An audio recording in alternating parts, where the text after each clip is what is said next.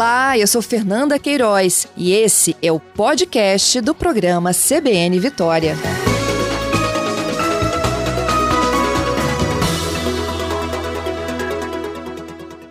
Doutora Priscila Ferreira, bom dia para a senhora.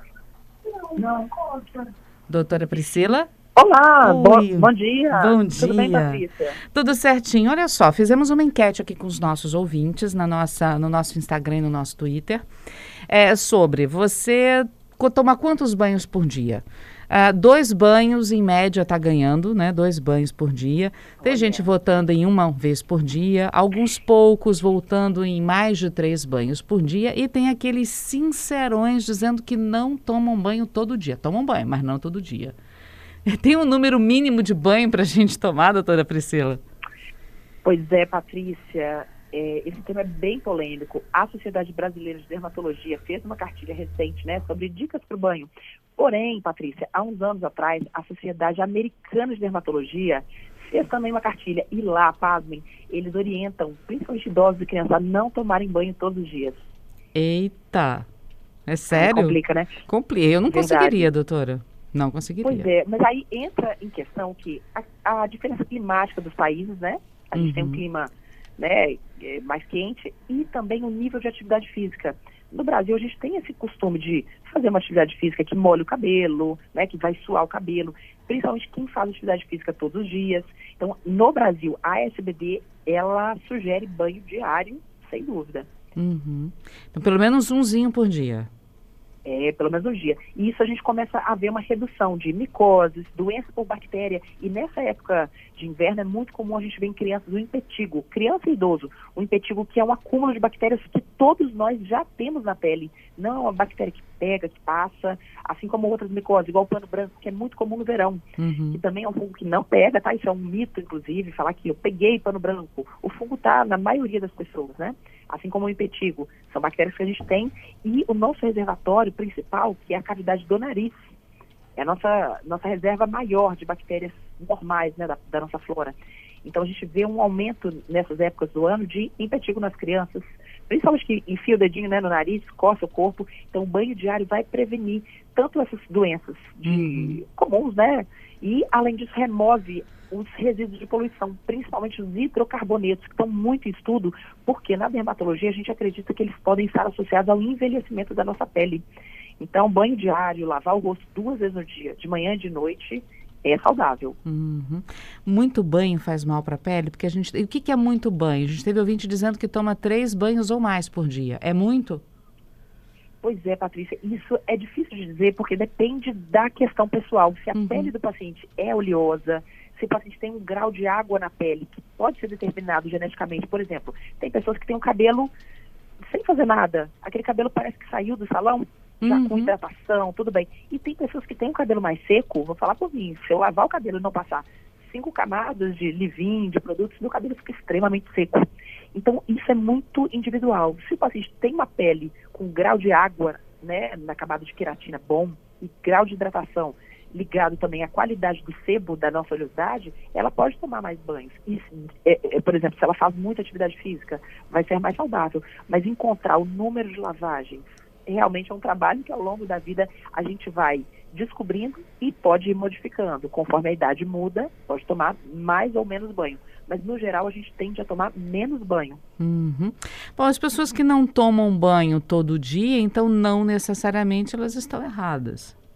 Ah, Patrícia, é complicado falar isso, né? É complicado. Eu não vou falar, eu vou, vou só citar a fonte da Academia Americana, né? Ah. Pra- não vou me comprometer. Mas no Brasil a gente sugere banho diário, principalmente na pandemia também, Patrícia. É verdade. Porque a gente tem contato com vírus no geral. Então, a recomendação é banho diário. Que, eh, mas a gente sabe também que na realidade do Brasil, nem todo mundo tem condição de ter um, um- um banheiro para tomar um banho, ou produtos de higiene, um sabonete para poder passar no corpo, né? É, é, são situações extremas, mas sim acontece, doutora. Quais são as doenças suscetíveis a essas pessoas? Quais são os riscos que elas correm? Patrícia, quando eu atendia no SUS, né, infelizmente a gente via várias doenças de pele ligadas à má higiene. E, por exemplo, residências onde tem um número grande de pessoas, né, agregados, a gente via eh, alguns, algumas doenças que hoje isso não vê com tanta frequência. Mas é principalmente o impetigo, como eu te falei, que é esse reservatório aumentado de bactérias comuns da pele. E com isso a gente vê também aumento de furunculose. Furúnculo de repetição, principalmente, também está ligado a uma flora bacteriana normal, só que aumentada, e daí outras micoses, outras doenças de pele, mas basicamente o impetigo, a furunculose e micoses que passam de pessoa para outra, que aí são, não é o pano branco, né? São as tinhas de corpo, né? Uhum. É, micoses superficiais, que aí o fungo ele fica transitando entre membros da mesma família, né? Ou pessoas com contato próximo. Olha, já temos muitas participações dos nossos ouvintes aqui, doutora Priscila. A Jaina dizendo: Olha, eu no frio tomo dois banhos por dia, mas no calor eu perco as contas de quantos banhos eu tomo. É, o Austri dizendo: no inverno dia, e dias frios, eu tomo um a dois banhos por dia e banho frio. No verão, eu tomo três a quatro banhos por dia. Em dias muito quentes, já tomei de seis a oito banhos. Já de recorde. Ele já bateu o recorde Nossa, de. temos o recordista, medalhista. É, ele falou que ele já teve dia de tanto calor que ele tomou 12 banhos num dia. E como sei que muitos banhos fazem mal, eu uso um sabonete somente no primeiro banho, quando eu acordo, no, e no ah. último banho, quando eu vou dormir. Quer dizer, ele só dá aquela jogada de água no corpo para dar uma refrescada, né? Pode isso? Então, Patrícia, é, é, esse recordista de 12 banhos, ele tem uma política muito interessante, que é o que a gente recomenda. O primeiro ou o último banho do dia, no caso o último é mais indicado, viu? Se for escolher um para passar sabonete, porque a tendência é a gente ao longo do dia acumular mais resíduo. Então, se for escolher um sabonete, a gente vê é, esse, esses slogans né, de, de, sabonetes antissépticos, não sei se você já viu. Sim. Mata 99,9% das bactérias. Eles são atualmente contraindicados para o banho, eles podem ser usados para lavagem de mãos, uma área corporal pequena, porque eles têm um pH alcalino e isso pode machucar a nossa barreira da pele, deixa a nossa pele mais desprotegida. E a gente vê, é, a exemplo de outros países, esses sabonetes, né, principalmente com o triclosan, eles estão sendo contraindicados porque tem um aumento de foliculites, de infecção dos pelinhos né, da nossa pele, por bactérias multiresistentes. Porque quem sobreviveu a esses 99,9%, essa chacina né, de bactérias, uhum. a bactéria que sobreviveu, ela é mais problemática, ela é muito resistente. Então a gente está vendo um movimento de proibir, alguns estados americanos já estão proibindo o triclosan em sabonetes, e no Brasil a gente sugere usar só para lavagem de mãos. É, esses sabonetes antissépticos, é, é qualquer um que está escrito mata ou são aqueles que são mais medicinais? É, então, é, normalmente, não, tem de venda em supermercado, eles uhum. são de venda uhum. livre, eles não são produtos considerados é, é. medicações que precisam de ser vendidos na farmácia, alguns, né? Uhum. E o com esse movimento né, mundial, a gente vê que eles estão um pouco em desuso. É. Mas só olhar no rótulo se ele é muito limpante, vamos dizer assim. É, a, a, ouvinte Fernanda está aqui dizendo, e eu uso um que é está escrito até limpeza profunda. Pois é, então vai depender da atividade do paciente. Se é uma pessoa que trabalha no centro cirúrgico, que realmente necessita disso, é diferente. Agora, uma pessoa que, ou quem trabalha em hospital, que não quer levar essa flora bacteriana hospitalar para casa, é interessante usar nas mãos, uhum. porque não é bom a gente descolonizar excessivamente a nossa pele do corpo como um todo. Porque senão a gente vai criar uma flora de bactérias, pensa, se matou 99,9%, como eu falei, a flora do paciente, se a gente fizer um raspado, né, um exame para avaliar a flora bacteriana da pessoa, foi muito modificada. Entendi. Então não é, não é indicado. Já temos aqui é áudio. não ter em casa. Entendi. Não vou citar nome comercial, mas uhum. acho que quase todo mundo já sabe a marca, né? Já apareceram algumas aqui, inclusive. É, acho que a gente não pode citar, né? É. Uma questão de. Né, não pode, mas assim, o ouvinte aqui também já falou, ah, o meu está escrito limpeza profunda, o meu, se bem que todos eles estão escrito limpeza profunda, né? E mata 99,99% das bactérias. Então, Aí... isso é altamente, não é nada benéfico para gente. A longo prazo é ruim, como eu falei, lembrar do exemplo de outros, outros países de movimento de proibição desses sabonetes. Inclusive, eles provavelmente nem vão trazer mais no rótulo isso, porque a gente tem essa experiência de piora.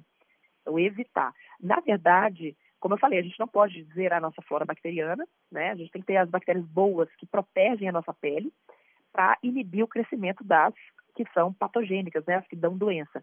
E, na verdade, Patrícia, a gente vê que é muito psicológico. Eu tenho muitos pacientes que gostam de passar bucha, é, é como se estivesse areando uma panela, passa bom brilho na pele. E isso, para a nossa pele, é muito danoso. A nossa pele, é, evolutivamente, o ser humano ele precisa de ter a camada córnea com algumas uhum. bactérias boas, a camada córnea com água, a nossa gordura, esse, essa barreira de sebo da nossa pele é uma barreira de defesa contra a entrada de inúmeros, inúmeros patógenos externos e protege contra dermatites. Uhum. Vamos ouvir a Giovana, Giovana participando com a gente aqui. Eu sou Giovana Mara Xavier, Vitória Barra Bonfim. Tomo banho todo dia e se eu ficasse um dia sem tomar banho, me dá agonia. Dá agonia se ficar sem. Eu também não consigo, não. Eu fico. Eu, pode ser a hora que for, quando eu chego em casa, eu tenho que tomar banho, doutora. A Giovana é igualzinha. Ah, isso é legal para antes de chegar em casa, né, dar uma, uma limpada. Uhum. Olha, o Aldeir com a gente aqui dizendo que no verão ele toma quatro banhos por dia. É, tem o Marcelo Raposo com a gente também. Vamos ouvir o Marcelo. Bom dia, Patrícia. Falando sobre o banho, até aproveitar para mandar mensagem para ver se, se eu estou fazendo certo, né? Eu tomo em média dois banhos por dia.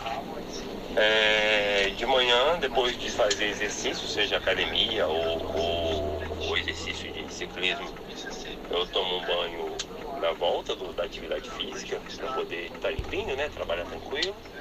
E no final do dia, ali, antes da janta, ou antes de dormir, que a janta que o movimento que é mais complicado, eu tomo um banho limpinho, felizinho, limpinho ali. Essa tem sido normalmente a nossa média de, média de banhos. Será que essa quantidade de banhos está adequada? Tá, tá tranquilo? Então, um banho depois do exercício e um banho antes de dormir. Tá certinho, Não, tá né? bacana. Uhum. Pois é, Patrícia, é, é, difícil a gente dar uma opinião sem ver a, como é a pele do paciente, porque tem pessoas também que têm uma fábrica de oleosidade, uma atividade de glândula sebácea, glândula sudorípara meio exagerada. Uhum. Principalmente para quem tem hiperidrose, que é o excesso de suor, e bromohidrose, que é uma qualidade de suor com um cheiro. Então, quando o paciente tem algum, alguma, alguma diferença né, nesse sentido, a gente sugere tomar mais banhos mesmo. Uhum. O Gerson está aqui perguntando sobre água quente. É ruim para a pele? Pois é, nessa cartilha da SBD, da Sociedade Brasileira de Dermatologia, isso é bem assim, é, eles batem muito nessa tecla, porque a água fria, a morna, não precisa ser fria, ela é, é extremamente assim, é fisiológica para a nossa pele. A água quente, ela abre muito é, a, a, tira um pouco da defesa da nossa pele, ela muda a atividade glandular da gente, então ela pode predispor a dermatite, muda a qualidade do nosso sebo, remove a camada de proteção da pele, né? É, e remove algumas bactérias também.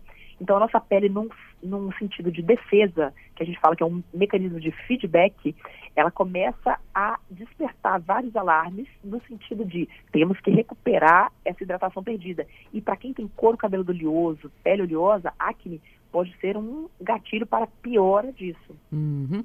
A Rosilda está aqui brincando, olha, dizendo: Eu penso que o brasileiro gosta tanto de banho que até morador de rua não fica sem. Eles procuram um chuveiro público para poder tomar banho. É Somos um povo limpinho, viu? Acho que um dos mais limpos do mundo. Olha, Patrícia, isso também é uma coisa interessante. É, quando a, o brasileiro vai para fora, principalmente Europa, né? Uhum. Quem, é, é, pessoas de mais idade perguntam: Nossa, por que, que você toma tanto, tanto banho? Você é sujo?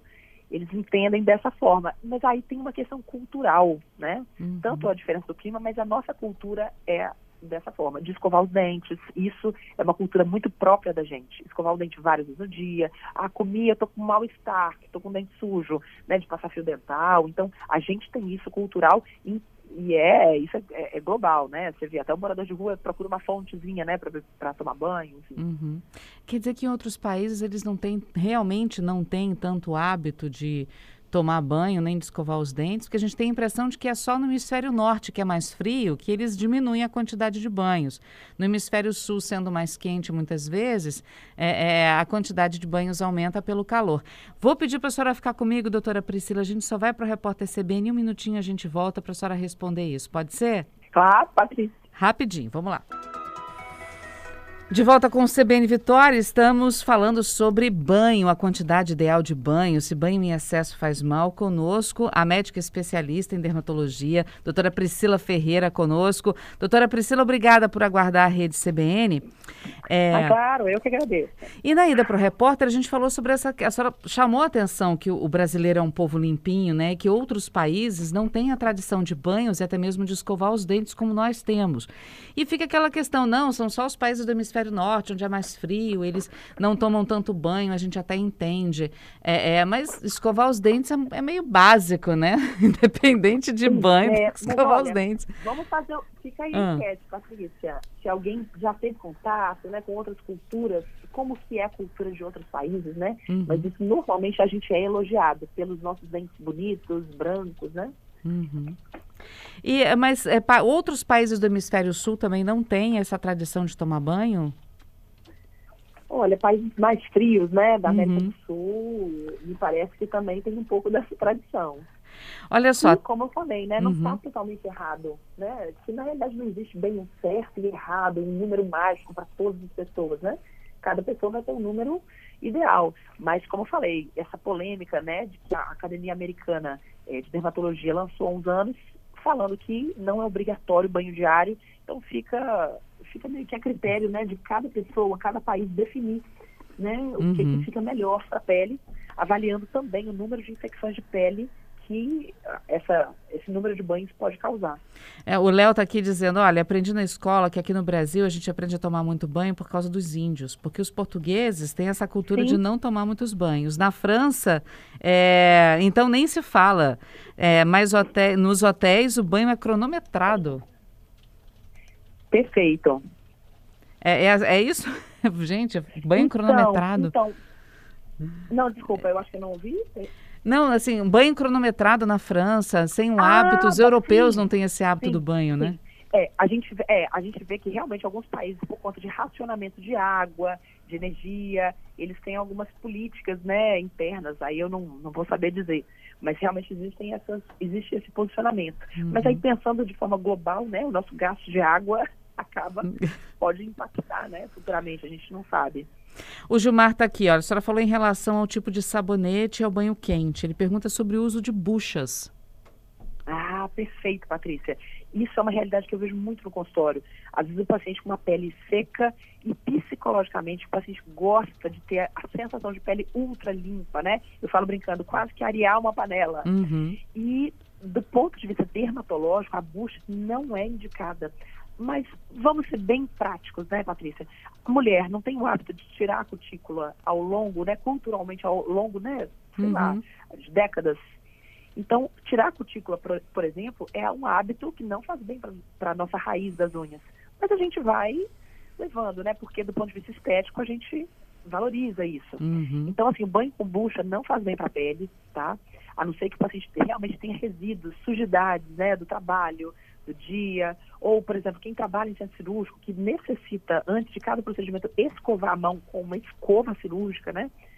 Então, assim, do ponto de vista global, a gente não indica uso de bucha, exceto pé e mão com sujidade. Ok, agora rosto, por exemplo, dependendo da bucha, pode piorar a dermatite, piorar a rosácea, é, abrir o quadro de algumas doenças inflamatórias, se o paciente tiver tendência, como doenças autoimunes, igual lúpus, a própria psoríase de face se o paciente tiver alergia, a gente está tirando toda a defesa da pele e a gente pode descobrir se a pessoa tem alergia somente por essa exposição da nossa pele por retirar a defesa. Uhum. Olha só, o Jailson e a Rosilda, experiências no exterior. Jailson dizendo que o sobrinho já morou em Portugal, diz que lá as pessoas costumam tomar banho em média de 15 em 15 dias. Eu não aguento. a Rosilda aqui dizendo, olha, é verdade, quando fomos para fora do país, ficamos constrangidos na hora do banho. Eu já passei por isso, tem que ser de no máximo cinco minutos.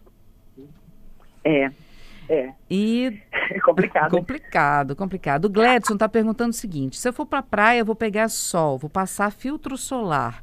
Qual é a melhor forma de passar filtro solar? Eu tomo banho antes do, do da praia também, eu deixo para tomar depois?